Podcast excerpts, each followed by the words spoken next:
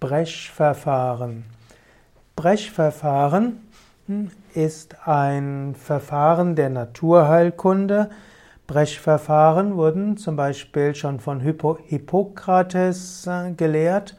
Brechverfahren soll helfen, dass der Körper gesunden kann.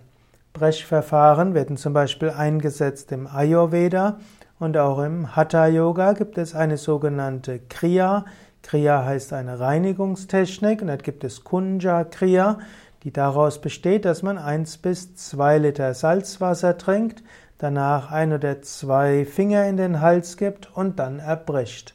Das macht man auf leeren Magen und das hilft, dass der Magen sich reinigen kann, dass der ganze Verdauungstrakt in Ordnung kommt und dass auch Agni, das Verdauungsfell, das Verdauungsfeuer sich normalisiert.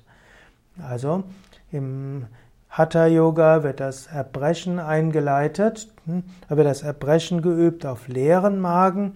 Es gibt auch in der mittelalterlichen Medizin verschiedene spezielle Brechverfahren.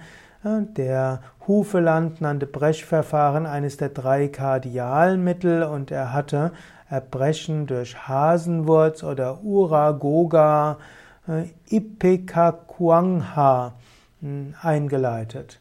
Heute werden Brechverfahren in der Naturheilkunde seltener verwendet, vermutlich weil die Patienten es nicht so gerne machen.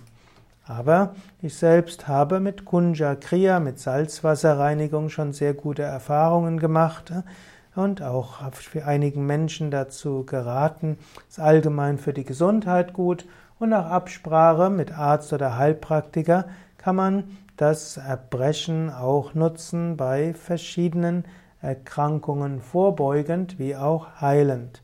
Das Erbrechen auf leeren Magen kann zum Beispiel auch bei Magen-Schleimhautproblemen hilfreich sein, bei Völlegefühl, bei Durchfall wie auch bei äh, Verstopfung. Eigentlich bei allen Problemen des Magen-Darm-Traktes, die nicht so, schwer, so schwerwiegend sind, dass sie medizinisch der Behandlung bedürfen, ist das, kann man ein Brechverfahren ausprobieren.